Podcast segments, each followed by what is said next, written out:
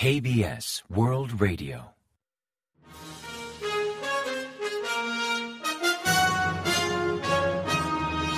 Informativo de KBS World Radio. Bienvenidos a KBS World Radio. A continuación les ofrecemos un avance especial sobre la tragedia de Itaewon.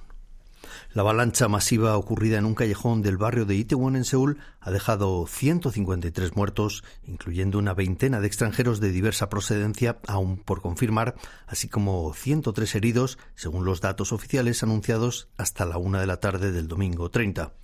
Sin duda se trata de la peor tragedia mortal vivida en Corea desde el hundimiento del ferry Sewol en el año 2014, incidente en el que fallecieron 304 personas. La mayoría de las víctimas eran adolescentes y jóvenes en su veintena que se reunieron para celebrar el primer Halloween sin mascarilla después de tres años de pandemia. Por el momento, las autoridades han conseguido verificar la identidad de 141 de los fallecidos, de los que 97 eran mujeres y 54 varones. Los cadáveres fueron trasladados hasta 36 centros sanitarios, como el Hospital de Seúl de la Universidad Sun Chong-hyang y el de la Universidad Nacional de Seúl, entre otros. Y ante la gravedad de los hechos, el presidente Yoon Suk-yeol pronunció el día 30 un discurso de emergencia a la nación.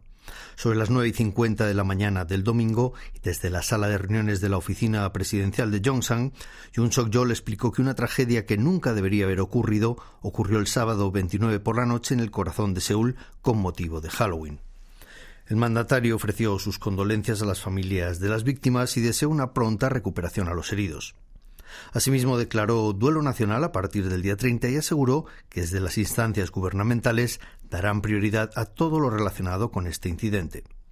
También se comprometió a adoptar las medidas oportunas para evitar incidentes similares a futuro.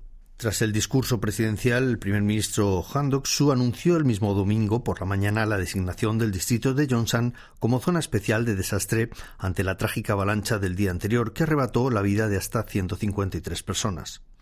Asimismo, declaró una semana como periodo de luto nacional y explicó que el día 31 instalarán un altar conmemorativo en la plaza de Seúl y otro en la plaza de Itaewon para rendir homenaje a los fallecidos. Durante el periodo de luto, todos los organismos estatales, gubernamentales y misiones diplomáticas en el extranjero izarán las banderas a media asta y los funcionarios públicos llevarán un crespón de duelo en honor de las víctimas. Enfatizó que tanto ministerios como Gobierno central, gobiernos locales y otras entidades públicas han decidido aplazar todo tipo de eventos y festivales, salvo ciertos compromisos urgentes que, en caso de celebrarse por perentoria necesidad, deberán priorizar la seguridad por encima de todo. Además de confirmar la designación del distrito de Yongsan como zona de desastre, el Premier Han se comprometió a brindar ayuda financiera y todo el apoyo necesario a los familiares de las víctimas y a los heridos. En cuanto a los fallecidos y heridos extranjeros, mantendrá una estrecha cooperación con las respectivas misiones diplomáticas para ofrecer la asistencia necesaria que sea pertinente.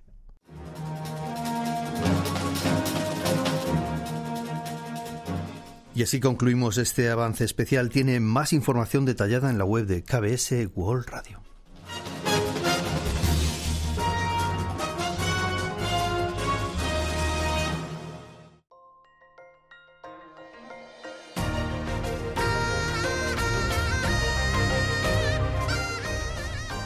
Acaban de escuchar el podcast de KBS World Radio.